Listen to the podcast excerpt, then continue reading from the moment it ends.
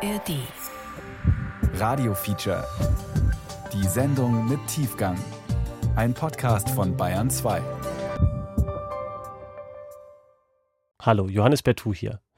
Heute geht es um Mobbing in der Schule. Und egal mit wem ich darüber rede, jeder kann sich daran erinnern, wie MitschülerInnen ausgegrenzt wurden. Das Problem ist riesengroß. Gleich geht es um Norman, der jahrelang ausgegrenzt wurde, der beleidigt, bespuckt und geschlagen wurde. Er geht auf eine Zeitreise in die Vergangenheit und versucht eine Entschuldigung von einem seiner Mobber zu bekommen. Im Radiofeature machen wir heute was Besonderes. Wir stellen den Podcast Telephobia vor. Host Lea Utz hilft Menschen, einen Anruf zu machen, vor dem sie sich schon lange drücken. Die Geschichte von Norman ist auch die erste Folge des Podcasts Telephobia. Ich zähle bis drei, okay? Eins, zwei, drei. Boah, jetzt bin ich doch nervös. Ich glaube, dass ich gleich voll den Blackout kriege. Ich frage mich auch die ganze Zeit, ob ich noch weiß, wie ihre Stimme klingt. Oh, jetzt will ich es auch unbedingt wissen.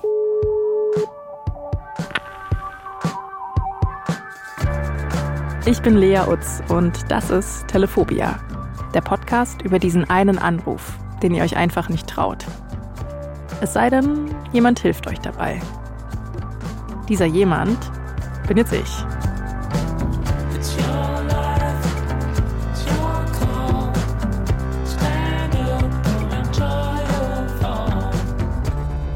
Diesmal Norman und sein Mobber. Bevor es losgeht, ein kurzer Hinweis. In dieser Folge von Telephobia geht es um Mobbing und es kommen auch Gedanken an Suizid vor. Die Geschichte könnte an ganz vielen Orten beginnen. Sagen wir, sie beginnt an der Bushaltestelle. Mittags nach der Schule, kurz vor den Sommerferien. Wenn ihr früher auch mit dem Bus zur Schule gefahren seid, dann kennt ihr diesen Ort. Die Bushaltestelle, das ist Warten und Drängeln, Sehen und Gesehen werden, Gerüchte streuen und Kopfhörer teilen. Einer von denen, die da warten, ist Norman aus der 7b. Er steht für sich, so wie jeden Tag. Er kann nicht so tun, als würde er auf sein Smartphone schauen, weil es ist 2005. Die coolen Kids haben einen iPod und ein Jamba Spar-Abo. Norman ist keiner von den coolen Kids. Er trägt eine Brille und Schuhe mit Klettverschluss, weil er immer noch nicht gut ist im Schuhe binden. Er steigt in den Bus. Irgendwie war der Bus super, super voll und ich habe mich hinten im Bus, da wo die Hintertür ist, habe ich mich auf den Boden gesetzt, weil da irgendwie noch ein Platz frei war. Also auf dem Boden Platz frei war. Die Stimmung im Bus ist aufgekratzt. Alle spielen nochmal ihre Rollen, bevor die Ferien losgehen und für sechs Wochen alles anders wird. Also quasi für immer. Die Rolle von Norman ist, dass er versucht, sich unsichtbar zu machen. Aber das klappt nicht. Hinter mir saßen zwei meiner Mitschüler und von denen hat mir einer während der Fahrt auf den Kopf gespuckt. Was ein ultra widerliches Gefühl war. Norman sitzt da, auf dem Boden, mit Spucke auf der Kopfhaut. Wusste nicht, wie ich damit umgehen soll. Also habe ich es wieder ignoriert. Er sagt kein Wort. Dann haben sie sich darüber lustig gemacht, dass ich es ignoriere und haben irgendwie sowas gesagt wie, ja, mir würde das ja gefallen. Und haben es nochmal gemacht. In Normans Erinnerung lacht jetzt der ganze Bus. Ich habe einfach nur da gesessen und ausgehalten, ausgehalten, ausgehalten. Und als meine Station dann kam, bin ich irgendwie aus diesem Bus gesprungen und nach Hause gerannt. Und das Erste, was ich gemacht habe zu Hause, war, mich unter die Dusche zu stellen und ähm, zu versuchen, diese Spucke von meinem Kopf zu waschen. War aber so krass, weil egal wie, also ich habe gewaschen und gewaschen und gewaschen und ich bin dieses Gefühl aber irgendwie nicht losgeworden. Dieses Gefühl von, von so einer Wertlosigkeit. Also diese Stelle, auf die mir da gespuckt wurde, ich weiß heute noch genau, wo die ist. Ein kleines Stück rechts über dem Haarwirbel hinten auf Normans Kopf. Und dann weiß ich noch ganz genau, wie ich aus dieser Dusche rauskam und mich, ja, mich da nackt im Spiegel angeguckt habe und diese ganzen Sachen, die, die ich mir seit der fünften jeden Tag angehört habe. Ich habe so richtig gemerkt, dass die gerade so zu mir durchdringen. Und habe mich da angesehen und dachte, boah, bist du fett geworden. Ist schon ekelhaft, wie du aussiehst. Ich würde auch nicht mit dir befreundet sein wollen.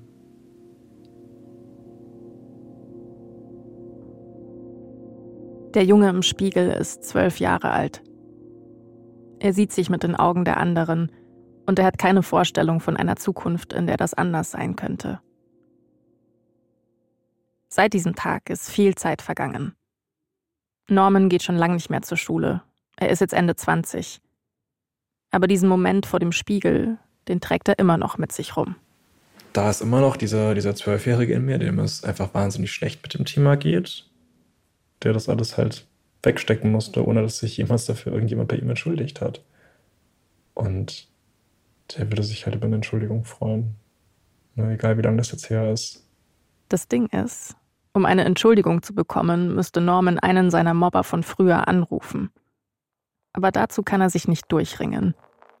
Eine vertrackte Telefonsituation. Praktischerweise sind vertrackte Telefonsituationen mein Spezialgebiet. Und deshalb stehe ich an einem Dienstag im November vor Normans Haustür. Hallo. Hi, ich bin die Lea. Freut mich. Bitte? Hände schütteln. Awkward. Oh, ich weiß nicht. Ich glaube, am liebsten winke ich immer so, aber das ist auch ein bisschen awkward. Winken. Definitiv awkward. Das ist awkward, wenn du näher als einen Meter bei Oh, sorry, jetzt bin ich, jetzt bin ich dir auch noch auf den Fuß getreten. Das wird nicht besser. Es wird wirklich nicht besser. Aber Norman lässt sich nichts anmerken und mich in die Wohnung. Er lebt in einem schicken Einzimmer-Apartment mitten in Frankfurt. Drinnen ist alles hell und clean und ohne Krimskrams. Es fühlt sich ein bisschen so an, als wäre ich gerade in einer Ferienwohnung angekommen und hätte meinen Koffer noch nicht ausgepackt. Es ist alles sehr aufgeräumt. Ja, das ist so ein bisschen entgegen dem, dem Sturm im Kopf. Ne, Wenn man so in einer aufgeräumten Umgebung ist, dann, dann kriegt man das, was im Kopf abgeht, was vielleicht nicht so aufgeräumt ist, ein bisschen besser in den Griff. Während ich versuche, nicht alles mit meiner Zimtschnecke voll zu krümeln, erzählt mir Norman von seinem schwierigen Verhältnis mit seiner neuen Kaffeemühle. Du, da musst du wirklich so ein Ding draufsetzen und dann so drehen. Ja. Und du drehst halt nicht dreimal, sondern du drehst irgendwie 300 Mal, dann bis das Ding durchgelaufen ist. Und es macht nicht so viel Spaß. Nee. Vielen Dank. Es ist die gute Art von Smalltalk, die sich anfühlt wie Ping-Pong spielen. Aber wir wissen beide, dass wir irgendwann über diesen Anruf reden müssen. Und damit auch über Normans Schulzeit. Und damit auch über das Mobbing. Mit jedem Mal, dass ich drüber rede, tut es in dem Moment weh. Du wirbelst natürlich in dem Moment voll viele Sachen in dir auf. Aber ich glaube, wenn, wenn du da so richtig viel aufwirbelst, hat das ganze Zeug, was da aufgewirbelt wird, halt hinterher die Chance, sich irgendwie geordneter und besser zu setzen. Und das ist so ein bisschen wie, ja, wie aufräumen, glaube ich. Alles fängt damit an, dass Norman in die fünfte Klasse kommt. Weit vor der Busfahrt und der Dusche und dem Moment vor dem Spiegel. Wenn wir zurückgehen in die Zeit, wo das angefangen hat, was warst du da für ein Kind? Ich kam gerade aufs Gymnasium, als es angefangen hat. Und als ich da ankam, war ich ein sehr positives Kind. Ein Kind, das, das ein bisschen in sich gekehrt war, ein bisschen schüchtern war. Aber generell ein sehr optimistisches Kind, ein fröhliches Kind. In Normans neuer Klasse kennen sich die meisten schon aus der Grundschule. Und Norman ist der, der niemand sein will. Der Neue. In den Pausen bleibt er für sich. In den Herbstferien ruft niemand ihn an. Und deshalb setzt er seine ganze Hoffnung auf die Klassenfahrt. Wo seid ihr da gewesen? Irgendwo, äh, also irgendwo im Wald und irgendwo am Limes. Um Am uns- Limes. um uns Ach du Scheiße. die römische Grenzbebauung anzugucken. Also da, da, wo halt so eine typische Klassenfahrt in der fünften Klasse hingeht, ne? Norman nimmt sich fest vor, die Herzen seiner Mitschüler zu erobern, wie einst die Römer Germanien. Also zumindest Teile davon.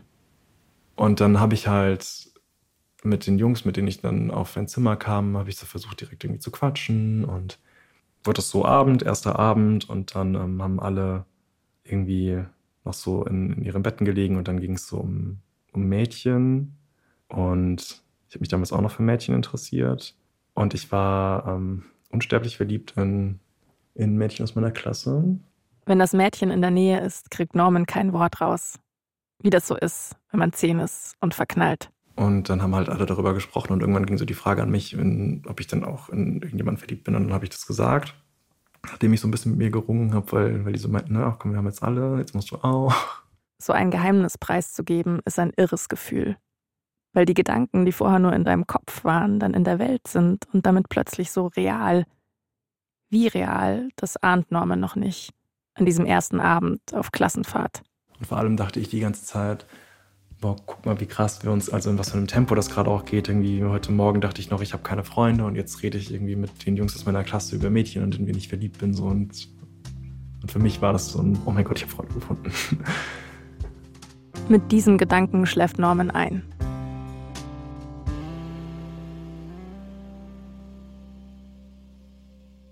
Am nächsten Tag bin ich aufgewacht, weil mich äh, zwei von diesen, von diesen Jungs irgendwie aus dem Bett gezerrt haben so einen an den Armen, der andere an den Beinen. Und ich bin irgendwie gerade wach geworden und war so völlig perplex und habe die gefragt, was die machen.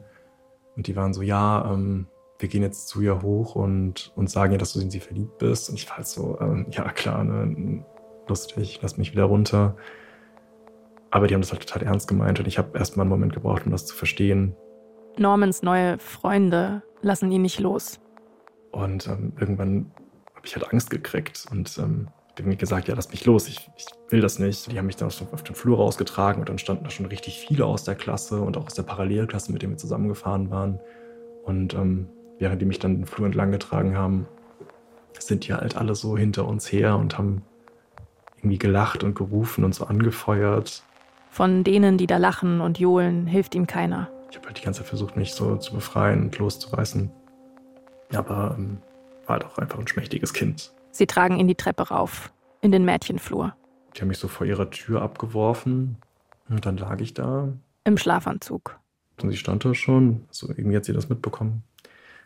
Und dann hat sie so ganz, so ganz angeekelt auf mich runtergeschaut und irgend sowas gesagt wie, ja, ich will nichts von dir.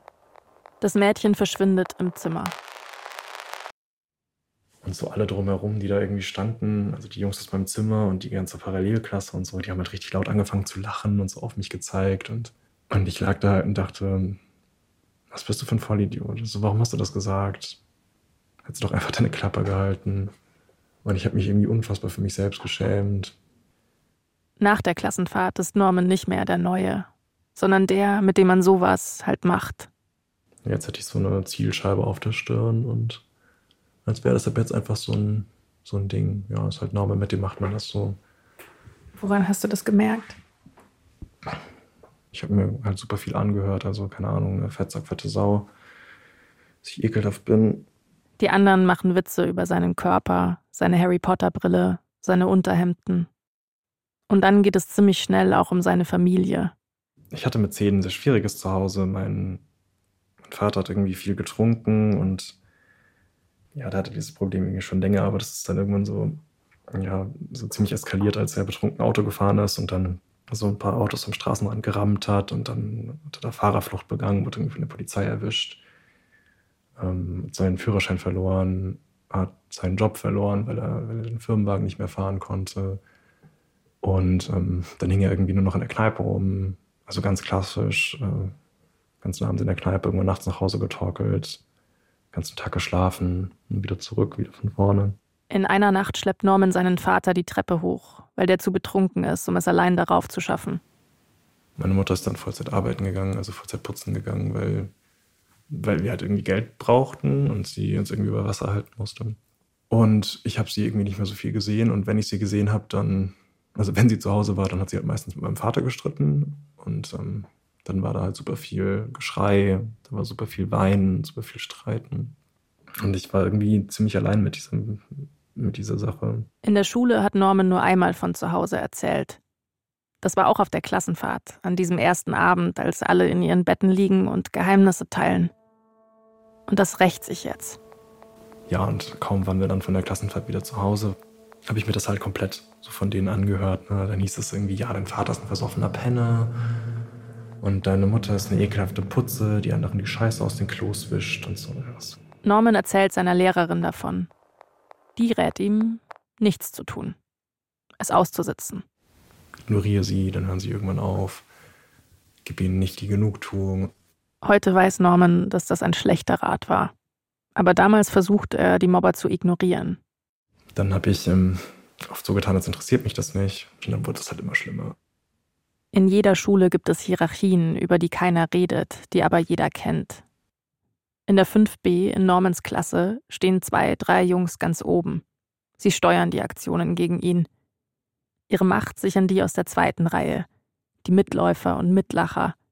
Ihre Sprüche folgen Norman überall hin. Am schlimmsten ist die Sportumkleide. Ich krieg jetzt noch, also mir wird richtig anders, wenn ich dieses, dieses seltsame Axe-Schokolade-Deo rieche. Kriege ich sofort Flashbacks von damals. Gerüche können krass sein, ne? Das ist so heftig, weil das, also das war immer, ich habe mich ausgezogen, dann war das erste, das irgendwie gelacht wurde, weil ich ein Unterhemd anhatte. Und sobald ich mich dann irgendwie ausgezogen hatte, war es sofort so, Ih, boah, du stinkst schon wieder so. Und dann, dann ging es irgendwie los, dass sie mich mit Deo eingesprüht haben und sowas. Und du hast ja keine Wahl, du musst da ja rein, du musst dich ja mit denen umziehen. Bei mir roch die Umkleide nach diesem Pink Passion Deo von Far. Ich habe lang gedacht, dass es an meiner Schule nicht so viel Mobbing gab. Aber jetzt, wo ich Norman so zuhöre, bin ich mir nicht mehr so sicher. Bei uns Mädchen war das, glaube ich, einfach verdeckter. Wir haben richtig viel gelästert. Und du musstest schon aufpassen, vor allem auf dein Äußeres. Wenn du drei Tage in Folge dieselbe Hose anhast, bist du eklig. Wenn deine Haare fettig sind, bist du eklig. Wenn du zu dick bist, bist du sowieso eklig. Ich weiß noch, dass ich eine ganze Zeit lang immer, wenn ich irgendwo saß, meine Oberschenkel angespannt habe, damit die nicht so breit aussehen. Vielleicht unterschätzen wir manchmal, was diese Zeit mit uns gemacht hat, als wir 12, 13, 14 waren. Und nichts wichtiger, als einfach nur dazugehören.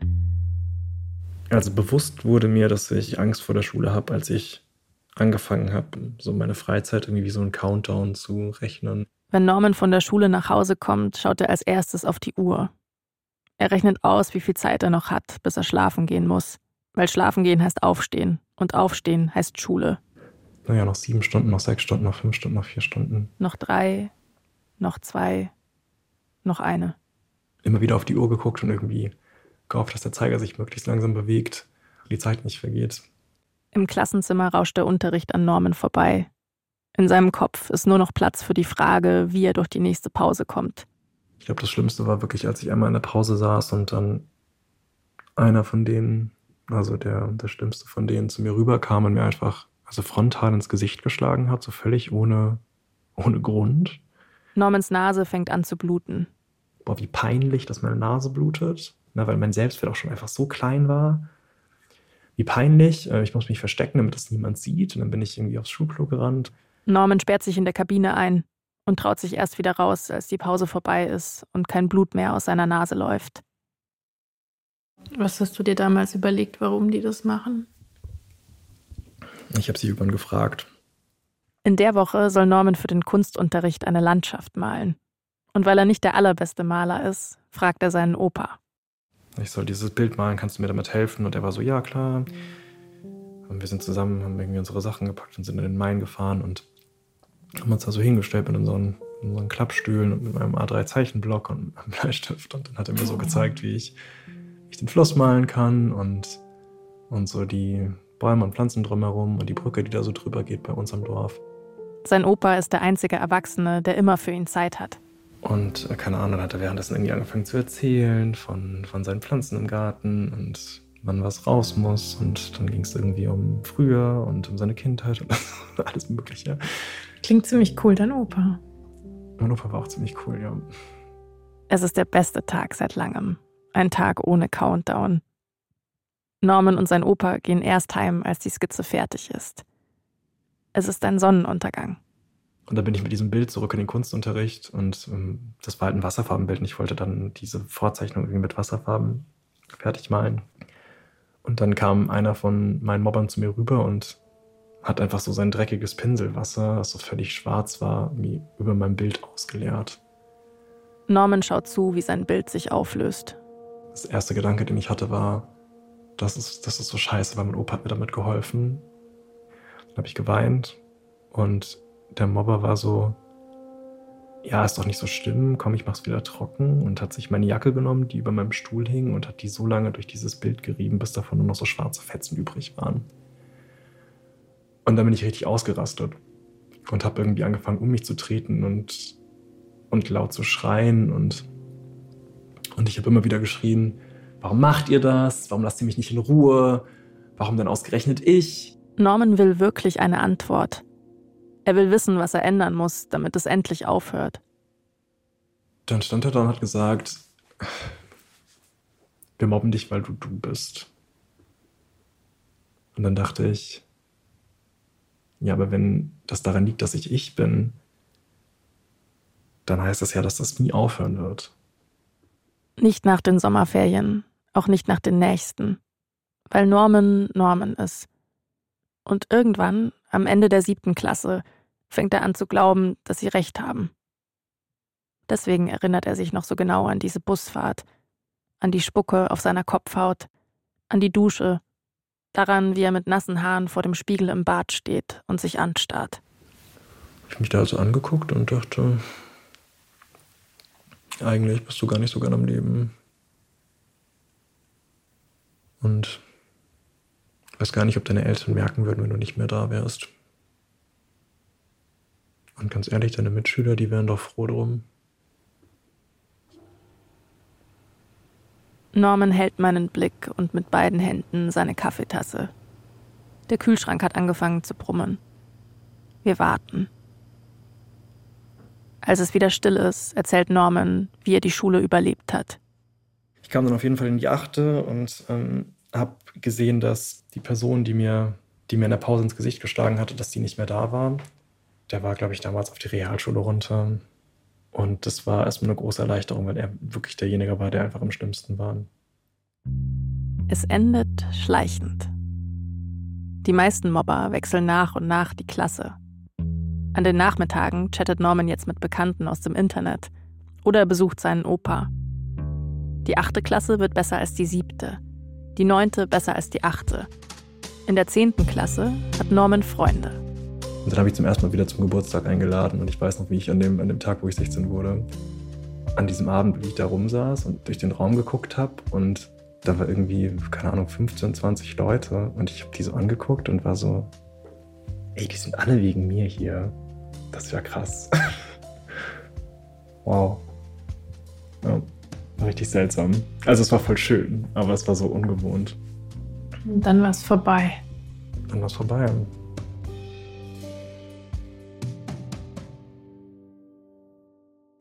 Norman nimmt sich damals schon vor, Psychologie zu studieren. Und das macht er dann auch. Er ist heute sowas wie ein professioneller Aufräumer. Er arbeitet als psychosozialer Berater und Autor und schreibt viel über Mental Health. An seinen freien Tagen hält er Vorträge über Mobbing an Schulen. Manchmal postet er Spiegel-Selfies mit trainiertem Oberkörper auf Instagram und kriegt dafür tausende Likes. Mit der Schule ist er schon lange fertig. Aber der Satz ist genauso wahr wie falsch. Ich glaube, diese Narbe, die zurückbleibt, sind für mich diese Gedanken, die einfach so aufpoppen. Keine Ahnung, wenn ich Zeit mit Freunden verbringe, so ein was ist, wenn die gerade mehr Spaß ohne dich hätten oder sowas. Gleiches Thema, wenn ich morgens aufstehe und in den Spiegel schaue, ist mein erster Gedanke immer noch Fettsack. Wenn Norman im Supermarkt an der Kasse steht und hinter ihm Jugendliche lachen, ist sein erster Gedanke immer noch, die lachen über mich. Er ist besser darin geworden, die Gedanken zur Seite zu schieben. Aber sie sind immer noch da. Und deswegen ist Norman auch immer noch am Aufräumen. Und deswegen will er diesen Anruf machen. Eigentlich. Hast du die Nachricht noch? Also nur wenn du magst, ne? Also Die Idee mit dem Anruf kam so. Vor einem Jahr kriegt Norman eine Nachricht auf Facebook. Sie ist von einem seiner Mobber. Martin. Ich erinnere mich an, an einen Jungen mit kurzen schwarzen Haaren, der so ein sehr markantes Gesicht hat und der immer mitlacht, wenn alle anderen lachen. war er eher so ein lauter Typ. Ja, ja, voll. Martin ist ein Witzbold, den die anderen so ernst nehmen, dass sie ihn zum Klassensprecher wählen. Vielleicht hätte er Norman schützen können, aber er schlägt sich auf die Seite der Mobber. Er ist einer der Mitläufer, deren Lachen Norman überall verfolgt. Hat er dich auch beschimpft damals? Ich weiß, dass er damit zu tun hatte. Ich weiß, dass er mitgemacht hat. Wenn ich an ihn denke, also ich krieg dann, ich krieg ein schweres Gefühl im Magen und dann weiß ich, okay, er hatte damit, er war irgendwie damit zu tun. Martin war nicht der schlimmste Mobber in Normans Klasse, aber er ist der Einzige, der sich je bei ihm gemeldet hat. Ein fremder Mann um die 30 mit einer Vorliebe für Emojis. Viel mehr weiß Norman nicht über ihn. In der Nachricht schreibt er, dass er gern mit Norman reden würde über das, was damals passiert ist. Da habe ich gleich gedacht, boah, auf gar keinen Fall. Weil ich bin froh, dass ich mit den Menschen von damals, die mir wehgetan haben, dass ich mit denen heute keine, keine Verbindung mehr habe und dass ich die heute nicht mehr mich ranlassen kann, dass die heute nicht mehr die Chance haben, mir weh zu tun. Und die Sache ist, sobald du darauf eingehst, sobald du diese Nachrichtenanfrage annimmst, sobald du in Kontakt trittst, stellst du diese Verbindung ja wieder her und gibst diesen Menschen wieder die Chance, dir weh zu tun. Und da hat einfach also alles in mir rebelliert und gesagt, mach das nicht, das ist dumm. Norman beschließt, die Nachricht zu ignorieren. Aber irgendwann öffnet er den Chat dann doch nochmal und schreibt zurück. Seine Nachricht kam am 4. November und meine Antwort kam am 23. Januar. Du hast dir zwei Monate Zeit gelassen. Ja, siehst du mal, nicht so leicht. Ähm, hi, danke für deine Nachricht und sorry für die späte Antwort. Da ist eine große Angst in mir, mit Menschen in Kontakt zu treten, die damals in irgendeiner Form beteiligt waren. Wieso ich mich jetzt überwinde und trotzdem schreibe, hat einen Grund, ins Gespräch zu gehen. Wärst du grundsätzlich zu bereit? Ähm, und liebe Grüße. Und dann kam das aber nicht zustande, dass ihr euch gesprochen habt. Dann hat er irgendwie nicht mehr geantwortet. Worst-Case-Szenario. Szenario. Und mein Kopf hat gesagt, du bist so dämlich, warum bist du in Kontakt getreten? Hättest du es nicht gemacht. Aber dann taucht Martin doch wieder auf, aus der Versenkung. Er schreibt, dass es ihm leid tut, dass er sich nicht mehr gemeldet hat. Dass die letzten Monate auf der Arbeit irgendwie total dieses Hirnplatz-Emoji waren. Was für eine schlechte Ausrede. Das jetzt aber alles. Das Hirnplatz-Emoji. Ja, du weißt doch dieses Puh, ne? Was dann folgt, ist die klassische Choreografie eines Chats, in dem zwei Menschen sich viel zu sagen hätten, es aber nicht tun, weil es schwierig ist, schwierige Dinge in freundliche blaue Sprechblasen zu packen. Was übrig bleibt, ist Smalltalk. Und dann hat er mich noch gefragt, wie es auf dem CSD war, wo ich auch so dachte, was ist das denn jetzt? Smalltalk, der nicht so ist wie Ping-Pong. Dann habe ich ihm darauf nochmal drei Monate später oder so geantwortet. Mehr so wie Fernschach. Jeder Zug. Taktisch. Ob denn momentan bei ihm alles gut ist und alles soweit stressfrei. Das war Code für Bist du noch dabei? Da wollte ich auch nochmal ein bisschen die Lage auschecken. Und Martin schreibt sowas ähnliches wie bald. Dass er Ende der Woche ein großes Projekt hat und daher gerade alles so ein bisschen brennt, aber dann danach wird es besser. Kopfplatz-Emoji. Diesmal nicht. Aber diesen Emoji, der so auf dem Kopf steht und lacht. Da komme ich ja genau zur rechten Zeit. Vielleicht.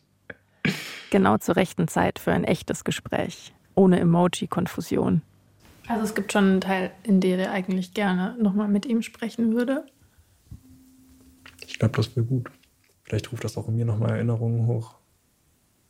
Dafür habe ich auch ein bisschen Angst, muss ich sagen, weil ich erinnere mich an genug, an genug Scheiße von damals. Weil Norman sich an genug Scheiße von damals erinnert, ist er nicht besonders scharf darauf, Martin zu treffen. Aber telefonieren, das könnte gehen. Klingt dumm, aber das nimmt auch so eine Angriffsfläche, weil er mich nicht sehen kann. Ne? Das nimmt ihm die Chance, zum Beispiel meinen Körper zu kommentieren. Was damals safe auch passiert ist. Und das könnte er dann nicht. Was würdest du gerne von ihm hören? Tut mir leid. Irgendwie eine authentische Entschuldigung, die ich glauben kann. Vielleicht möchte ich sowas hören wie, weiß ich nicht, dass ich damals einfach okay war, wie ich war. Und dass es halt nicht an mir lag. Das sind ja alles Dinge, die weiß ich. Aber vielleicht wäre das ganz gut, das auch nochmal von, von ihm zu hören. Norman tippt eine Nachricht in sein Handy. Er fragt Martin, ob er dabei ist, in der Hoffnung, dass diesmal kein Hirnplatz-Emoji zurückkommt. Hat sie weg. High five. Ich gebe dir ein High five. Das war ein richtig schlechtes Zeitpunkt. Ja. Ich habe gehört, man muss auf den Ellbogen der anderen Person gucken. Oh. Nochmal für euch zu Hause, zum Mitmachen. Ihr macht ein ganz normales High Five ohne Extras. Ihr schaut aber aber nicht auf die Handfläche von eurem Gegenüber, sondern auf den Ellbogen. Guck mal, das war direkt viel besser. Aber das hat mich kognitiv völlig überfordert. ja, cool. Wie fühlst du dich jetzt? Ähm, als hätte ich einen kleinen Schritt in die richtige Richtung gemacht. Aber gleichzeitig sehr unsicher und ich habe das Bedürfnis, mein Handy umzudrehen, damit ich nicht sehe, wenn eine Nachricht aufploppt. Das Gefühl kenne ich. Martin schreibt schon am nächsten Tag zurück. Hi Lea, ähm, Update. Er hat gesagt, ähm, das bekommen wir auf jeden Fall hin. Und dann diese motivierten Hände nach oben Emoji. Also es, es wirkt, als ähm, hätte er da auch irgendwie Bock drauf. Und ich freue mich gerade sehr. Wir brauchen nur noch einen Termin. Aber dann passiert genau das, was eine kleine Stimme in meinem Hinterkopf schon die ganze Zeit befürchtet hat. Hallo? Hallo? Hi. Ja, hi. Ich habe mir gedacht, wir machen eine kleine Lagebesprechung. Ja, das macht Sinn. Die Lage ist, Martin hat sich seit einer Woche nicht mehr gemeldet. Der Chat schweigt. Aber diesmal hat Norman eine professionelle Telefonassistenz. Und die schaut bestimmt nicht zu, wie hier der nächste Chat im Sand verläuft. Hast du seine Nummer schon? Ja, ja. Ach super, na das ist ja perfekt, weil dann könnte ich ihm auch so ein bisschen auf die Nerven gehen. Ich, war, ich glaube, sobald der Kontakt hergestellt ist zwischen euch beiden, Ich glaube auch. Thema mehr. Ich glaube auch. Und er weiß ja noch gar nicht, wie nett ich bin. wow. Nett sein funktioniert fast immer.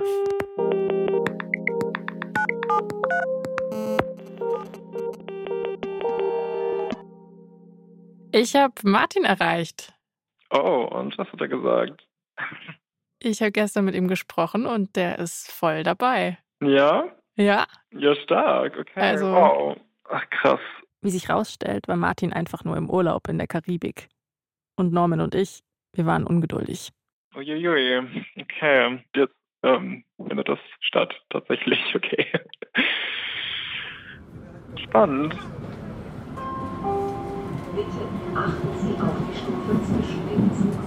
Einen Monat nach unserem ersten Treffen bin ich wieder in Frankfurt, unterwegs zu Norman.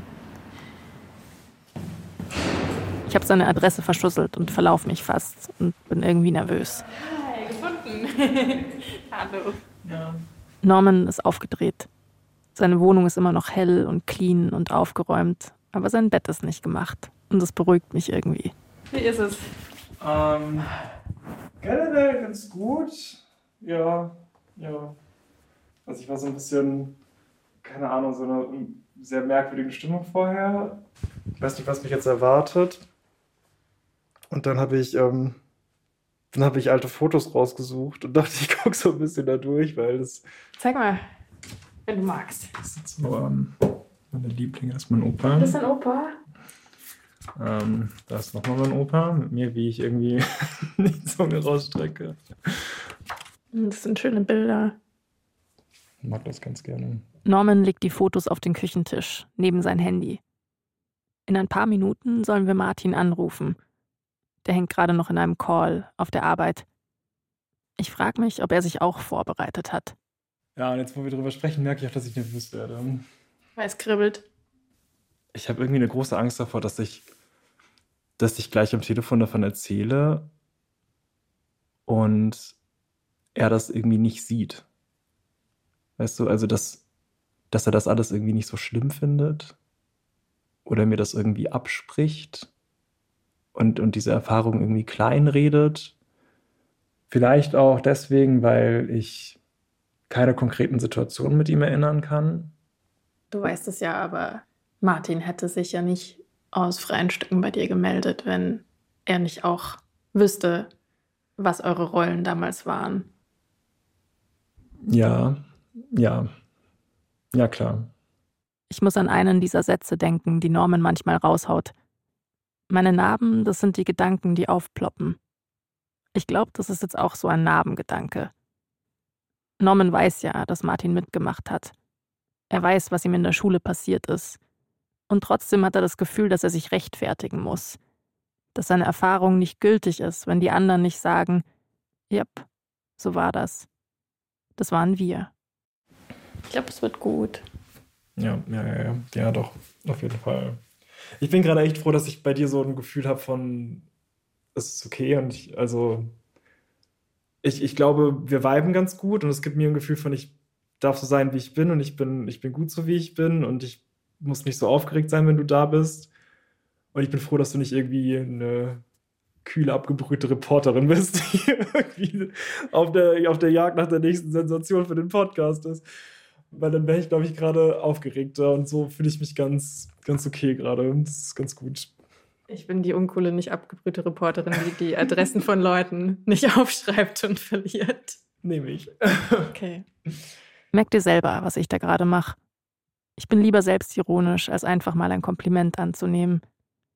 Ich versuche immer erst mal rauszuhören, ob da nicht doch vielleicht eine winzige Kritik drin steckt. Ich glaube, in dem Punkt sind wir uns ein bisschen ähnlich, Norman und ich. Bist du bereit? Ich glaube, bereiter wird's nicht. Norman schaut noch einmal rüber zu dem Foto mit seinem Opa. Dann entsperrt er sein Handy. Geh los. Oh, oh wow.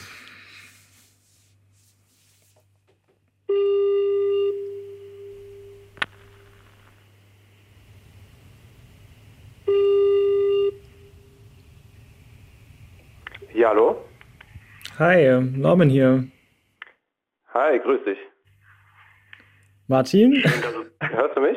Ja, ja, ich höre dich. Ich wollte nur noch mal, ich habe deine Stimme nicht wiedererkannt. Und deswegen Ja, dachte ich, ich frage noch mal, ob du es bist. Ich bin's tatsächlich, ja. Ist auch ein paar Jahre her, dass wir uns das letzte Mal gehört oder gesehen haben. Ja, ich freue mich, dass, also, dass du, dass, dass wir reden können. Ja, es, es ist verrückt, ne? Also ich freue mich auch sehr, dass es, dass es geklappt hat und äh, dass du auch äh, den, den Schritt wagst. Ich kann mir vorstellen, dass es, das ist jetzt gar nicht so einfach.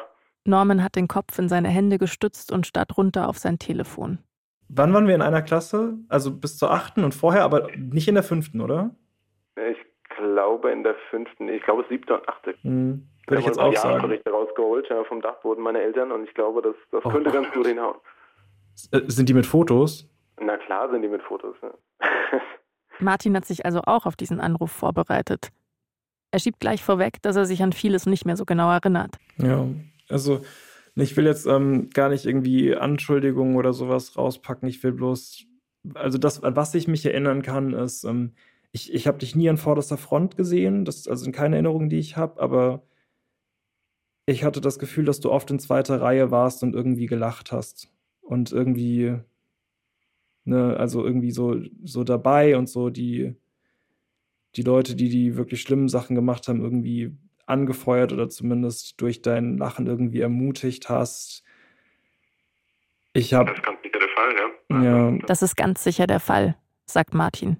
Ja, das, ist, das deckt sich auch tatsächlich mit dem, was, was ich in Erinnerung habe. Also ich, ich weiß auch noch, wie, äh, wie furchtbar zum Beispiel so ein, so ein Sportunterricht für dich war. Oh Ah, das Gott. ist, Es kommt mir so vor, als ob da gerade ein Hauch von diesem Axe Schokoladendeo aus dem Handy kommt. du weißt, du weißt womöglich auch, wie ich damals ausgesehen habe. Ähm, und Mhm. äh, war alles andere als jetzt so der, der superathletische Typ. Ja, also habe mich äh, wahrscheinlich insgeheim gefreut, dass es an mir irgendwie vorbeiging und ich aus irgendwelchen äh, Gründen Glück hatte, auf der anderen Seite zu stehen. War froh, irgendwie äh, keine Zielscheibe zu sein und ähm, wie, wie man halt als Jugendlicher dann auch so drauf ist, dann schwimmt man lieber mit der Welle mit, äh, statt sich irgendwie dagegen zu stellen. Das ist aber eine Sache, die ich einfach ja heute wirklich bereue. Martin redet so, als ob er ganz schnell ein paar Dinge loswerden will. Ich frage mich, ob er einen Zettel mit Notizen vor sich hat. Wenn ja, dann hoffe ich, dass da groß und fett Entschuldigung draufsteht. Es hat überwogen, dass ich äh, froh war, aus der Schusslinie zu sein. Und äh, wenn man ganz ehrlich ist, äh, denke ich auch, dass ein Teil von mir das wahrscheinlich als, als 13-Jähriger irgendwie lustig fand. Äh, oder der gedacht hat, dass er es lustig finden muss. Ich fände es spannend, ähm, also ich habe auch ein bisschen Angst vor der Frage, aber ich fände es auch irgendwie spannend. Wie hast du mich damals wahrgenommen? Wie, wie du, äh, wie mit dir umgegangen wurde, oder? Nee, einfach mich als Person. Ich weiß, was Norman da gerade macht. Er will hören, dass er okay war, damals in der Schule, dass es nicht an ihm lag, dass Martin ihn nicht gemobbt hat, weil er halt er selbst war. Also wenn, wenn ich mir jetzt so vorstelle, was Leute über mich dachten in dem Alter, dann denke ich, fett, hässlich, eklig, stinkt, kann nichts, den mag niemand und ist halt scheiße. Also da, da keine der Attribute waren jetzt in meinem Kopf. Das kann ich dir auf jeden Fall sagen. Das ist gut.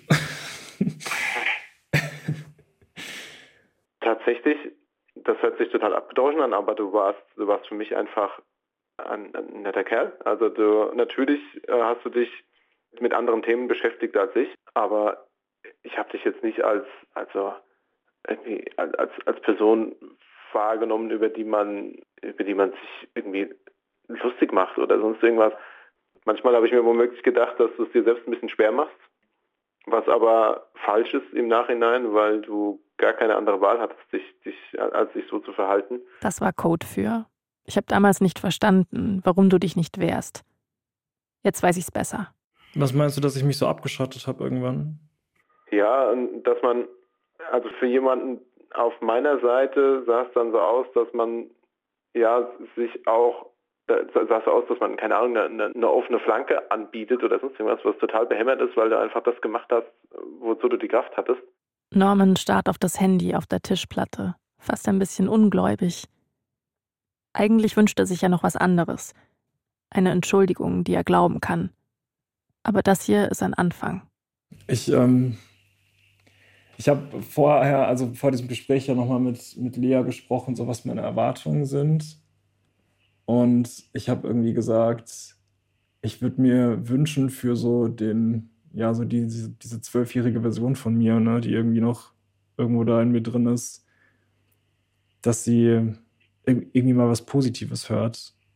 Ähm, und ich dachte nicht, dass es mich so hart hittet, wie es gerade tut, aber das, also, ich merke, dass das einfach, ähm, also, dass es sich irgendwie ungewohnt für mich anfühlt. Norman hat seine Hände in seinem Pulli vergraben, sodass man nur noch die Ärmel sieht. Er schaut kein einziges Mal zu mir rüber. Ich habe tatsächlich auch noch, äh, ich habe auch noch eine Botschaft an, an den Zwölfjährigen, den du angesprochen hast. Leider jetzt vom vom 30-Jährigen, aber damals habe ich es nicht hinbekommen. Meine wichtigste Botschaft ist heute einfach ähm, Entschuldigung zu sagen. Entschuldigung dafür, dass was dir passiert ist, äh, für die Fälle, in denen ich mit beteiligt war oder nichts dagegen getan habe oder weggeschaut habe. Das, das tut mir tatsächlich wahnsinnig leid, wie, wie hart du immer noch daran arbeiten musst, dass du ja, dein, dein Leben genießen kannst. Ähm, ich hoffe, dass es tatsächlich nie zu spät ist, um, um sich zu entschuldigen und deshalb ist das so meine, mein wichtigster Auftrag für mich selbst heute gewesen. Ähm, danke. Und also, boah, ich, ich weiß, also, okay, ich versuche, warte, ich muss mich gerade kurz sammeln. Norman hat die Augen geschlossen. Also klar hätte ich mir das damals irgendwie gewünscht. Und trotzdem ist es schön, das gerade von dir zu hören. Also eine meiner größten Ängste vor diesem Telefonat waren, dass du meine Erlebnisse irgendwie kleinredest. Und dass du irgendwie sagst, ähm, ja, war doch alles nicht so schlimm. Und dass du stattdessen sagst, dass es dir leid tut, ist, ähm, das tut gerade gut. Ja, ich, ich nehme deine Entschuldigung an. Das freut mich tatsächlich sehr, ja. Vielleicht ist es wirklich nie zu spät oder zumindest seltener, als wir denken. Norman könnte sich jetzt höflich verabschieden und auflegen, aber das tut er nicht. Stattdessen macht er was, was mich überrascht. Er sagt, dass er den Martin von früher ein bisschen verstehen kann. Das kannst du wahrscheinlich aus deiner Perspektive besser sagen, aber ich stelle mir das so vor, du guckst da, was da mit, dem, mit der Person passiert, die gerade gemobbt wird, und denkst dir, oh Gott, ich will nicht diese Person sein. Weil ich wollte auch nicht ich sein ich hätte alles getan, um nicht ich zu sein in diesem Moment, sondern irgendjemand in der zweiten Reihe steht und lacht. Hätte mir irgendeiner gesagt, ähm, wenn du beim nächsten Mal mitmachst, wenn wir irgendjemand anderen dran nehmen, dann hätte ich es gemacht. Ich hätte es safe. Hundertprozentig. Ja, Du willst ja auch cool sein, so, so bescheuert das Wort auch immer ist, aber du, ja. du möchtest als, als äh, junger Mensch einfach cool sein, dazugehören und so weiter und machst da wirklich saudumme Dinge. Also das, das kann man, kann man gar nicht anders sagen. Das hätte ich für ein bisschen Anerkennung alles gemacht, ne? ja. Martin und Norman reden fast eine Stunde. Sie lassen den Smalltalk weg und halten die Pausen aus. Das Gespräch kreist die ganze Zeit um die Schule und das Mobbing. Keiner fragt den anderen nach der Gegenwart, nach dem Job oder nach dem Urlaub oder nach all den anderen Dingen, die in einen und sonst so passen. Und das ist irgendwie gut. Irgendwann sagt Martin, dass er gleich los muss. Ich habe auch überlegt, was wäre der, der beste äh, Ausgang von, von dem Gespräch, natürlich auch den schlimmsten, aber der ist nicht eingetreten, deshalb können wir den überspringen. Und das wäre, wenn wir hier tatsächlich aus der Situation rausgehen und sagst, du kannst dir irgendwann vorstellen, dass wir einfach ganz in Ruhe mal irgendwie einen Kaffee trinken und, und das fortsetzen. Also es würde mich total freuen, wenn, wenn du dir das irgendwann zutraust, dann lass uns das sehr gerne tun. Mein zwölfjähriges Ich ist gerade so verwirrt, dass die Person, die, die früher so scheiße zu mir war, sich jetzt auf einen Kaffee mit mir treffen will. Das macht überhaupt keinen Sinn. Es kann auch eine Cola Light sein, ich bin flexibel. Nein, also ich fände ich fänd's echt schön. Der Gedanke ist bloß gerade so weird für mich. Aber nein, das ist, ähm, ja, ich finde es cool, dass du es anbietest. Right. Dann äh, nimm dir gerne die Zeit, äh, die du brauchst, und dann freue ich mich sehr, wenn du dich, wenn du dich nochmal meldest und wenn wir es tatsächlich hinbekommen, äh, das Gespräch dann nochmal, diesmal Lea tut mir sehr leid, aber ohne dich dann. Äh, also Lea gerne auch mit dir, aber zumindest ohne Mikrofon. ja, okay, darauf können wir uns einigen. Wäre ich auch dabei, ja. Ist okay. okay. Cool. Ähm, das behalte ich auf jeden Fall im Hinterkopf und ähm, melde mich bei dir, ja? Alright, alles klar. Dann euch allen einen schönen Abend. Dir auch. Dir auch. Mach's gut. Dann. Mach's gut, Martin. Ciao. Mach's gut. Ciao.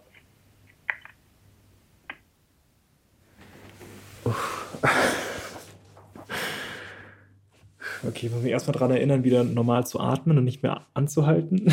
Du kannst das auch erstmal, musst jetzt auch nicht gleich wieder reden, kannst doch kurz einfach sitzen. Ich hole mir eben ein bisschen Handcreme. Ich Ja. Da reißt die Gitarre so krass auf.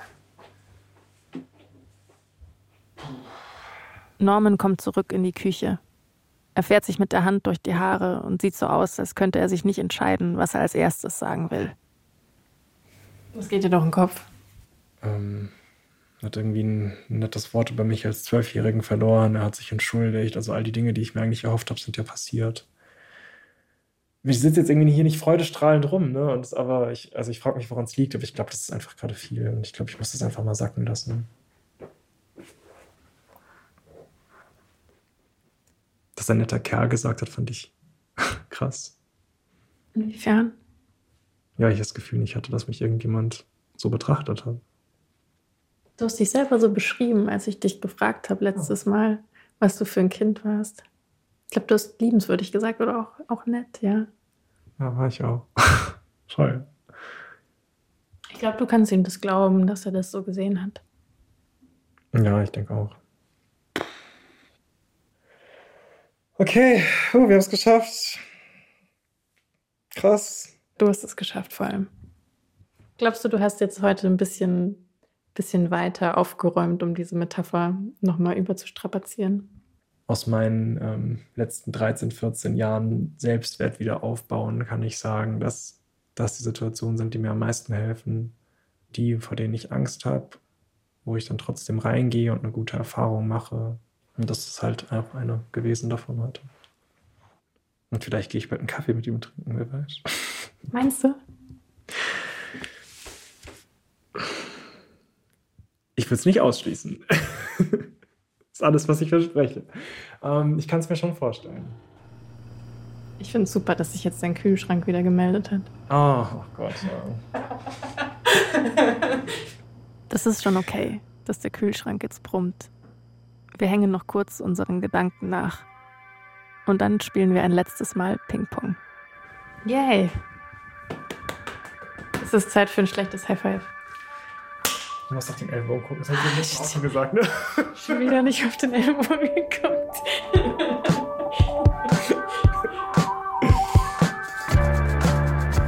Das war Telephobia. Wenn ihr auch einen Anruf vor euch herschiebt, dann schickt mir gerne eine Sprachnachricht auf WhatsApp. Die Nummer ist die 0175 3375 069. Oder schreibt eine Mail an telephobia.br.de. Und nicht vergessen, es ist eigentlich nur ein Anruf.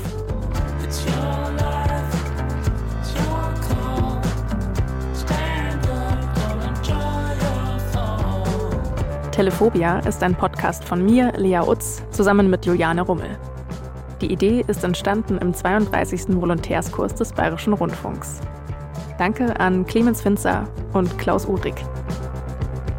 Unser Titelsong Your Life, Your Call ist von Junip. Cover- und Grafikdesign Julia Bochnik und Lena Waldispül. Sounddesign Dagmar Petrus. Ton und Technik Viktor Weresch. Regie Alexandra Distler. Redaktion Till Ottlitz. Eine Produktion des Bayerischen Rundfunks 2023. Im Radiofeature haben wir heute den Podcast Telephobia vorgestellt. Normans Geschichte ist die erste Folge des Podcasts. Rat und Hilfe für SchülerInnen und Eltern gibt es unter nummergegenkummer.de.